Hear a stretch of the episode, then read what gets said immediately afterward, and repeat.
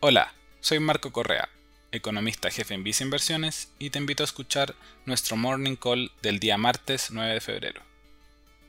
Hoy los mercados muestran variaciones acotadas, sin embargo, durante las jornadas previas alcanzaron nuevos niveles récord.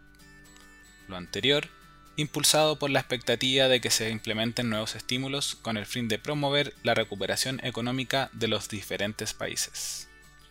En este sentido, mañana se votaría en la Cámara de Representantes de Estados Unidos el nuevo estímulo fiscal por 1,9 billones de dólares.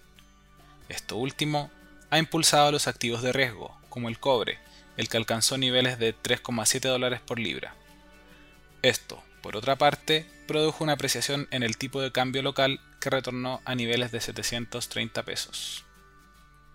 Además, en otras noticias locales, ayer se publicó la inflación de enero, la que registró un alza mensual de 0,7%, superando las expectativas del consenso.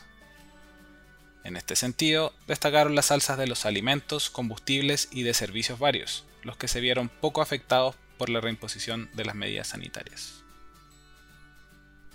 En Visa Inversiones, estimamos que los factores que han producido una mayor inflación local se mantendrían por gran parte del primer semestre, entre estos últimos destacan una menor oferta de bienes, producto de las restricciones sanitarias que han afectado sus stocks, y una mayor liquidez de las personas, producto de los retiros de fondos previsionales. Así, en particular, con respecto a la renta fija local, y considerando nuestra visión para la economía e inflación local, te recomendamos invertir en activos que se verían más favorecidos en este contexto. Dicha preferencia y estrategia se encuentra reflejada en nuestro fondo mutuo destacado Vice Estrategia Más Conservadora.